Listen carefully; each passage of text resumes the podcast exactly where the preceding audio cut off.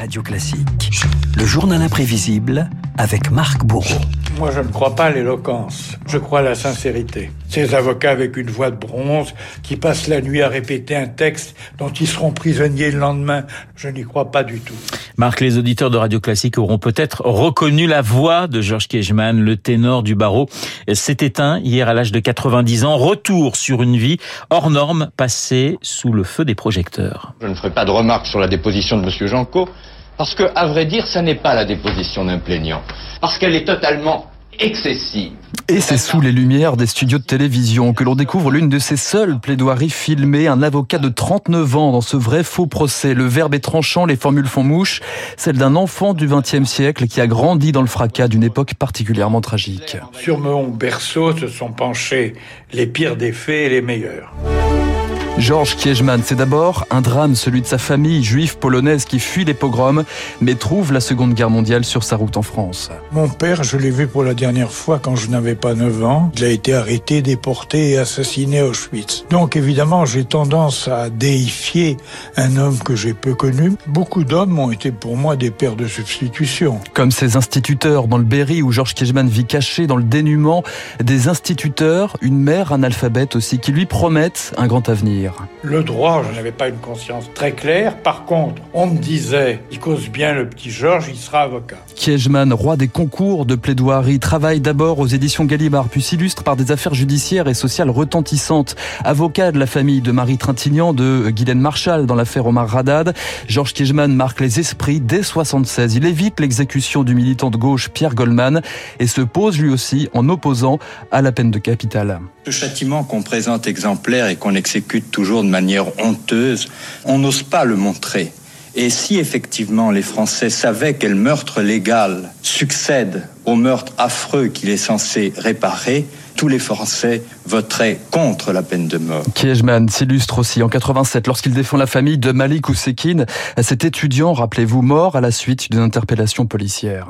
Ils ont poursuivi arbitrairement quelqu'un dont rien n'a jamais permis de dire qu'il s'était livré à un quelconque acte d'agression envers la police. Rien ne serait plus terrible pour la démocratie qu'un deuxième enterrement de Malik Oussekine par voie de justice. Georges Kiechman, à la frontière entre la justice et la politique, avocat de Nicolas Sarkozy, de Jacques Chirac, c'est aussi un militant dès les années 60 lorsqu'il prend fait et cause pour Pierre Mendès France. Pierre Mendès France, il a eu sur ma vie une importance énorme. C'était un homme qui avait de l'humour, c'était un homme qui était généreux, et c'était un homme qui était particulièrement émouvant parce que cet homme qui avait eu à vaincre de difficultés avait un petit noyau de fragilité extrêmement dissimulé. Un nouveau venu dans l'équipe gouvernementale, l'avocat Georges Kijman, proche de François Mitterrand, est nommé ministre délégué à la justice. Début 90, Kijman franchit le pas, trois fois ministre délégué sous François Mitterrand, une parenthèse politique qui ne lui laisse pas un grand souvenir. Je crois que le milieu peut-être le plus décevant,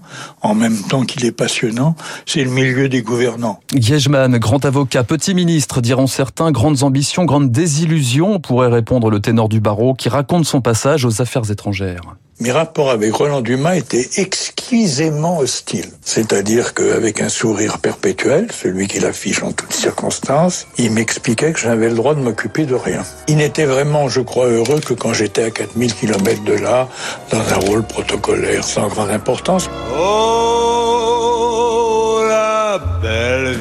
Ah oui, Georges Kejman, c'est aussi un cabotin, un dandy, un séducteur, amant de Françoise Giroud et mari de la comédienne et militante féministe Marie-France Pizier. Elle avait une voiture pourrie avec laquelle elle allait distribuer des tracts et c'était un plaisir de l'accompagner. Étrangement, je devais lui apparaître comme quelqu'un de très bourgeois alors qu'à l'époque, j'étais encore quelqu'un en devenir. Mais euh, ce quelqu'un en devenir était quand même très lié au cinéma.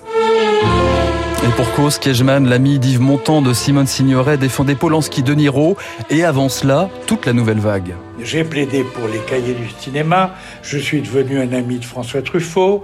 On a vu défiler Godard, Jacques Demy, Agnès Varda. C'était très amusant de plaider pour le cinéma. Dans la fonction qui était la mienne, la nouvelle vague, j'en étais. La culture en tête de proue pour cet artisan de la chaîne Arte, figurez-vous. Georges Kiechman jouera lui-même dans des films. Il livrera sa dernière grande bataille dans les prétoires pour un journal Charlie Hebdo 2007, le journal poursuivi pour ses caricatures de Mahomet, récit de la plaidoirie quelques années plus tard. On leur a fait valoir qu'ils nous poursuivaient pour des caricatures dont l'une était un dessin de Cabu qui montrait Mahomet avec en haut de la couverture Mahomet dépassé par les intégristes et ce qui conduisait Mahomet à dire c'est triste d'être aimé par les cons. Or, comme une des conditions du débat, c'était de savoir si ceux qui nous attaquaient représentaient tous ceux qui avaient été attaqués, était facile de leur dire vous tenez vraiment à être des cons.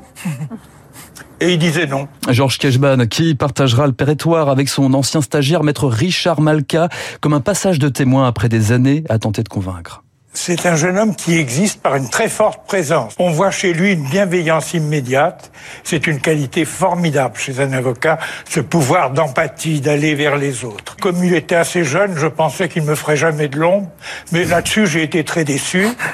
Alors quand j'ai vu qu'il m'échappait complètement, pour le rattraper un peu, j'ai décidé qu'il était mon fils spirituel.